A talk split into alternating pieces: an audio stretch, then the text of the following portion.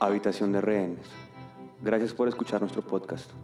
Un agradecimiento muy fuerte a las personas que hicieron esto posible, a Carol, a Cristian, a David, a César. A todos, muchas gracias.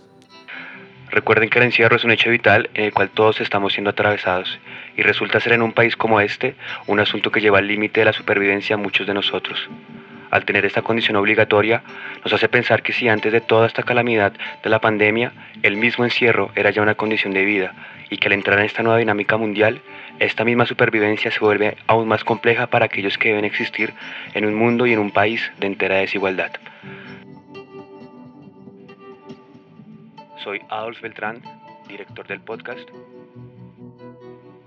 Gracias.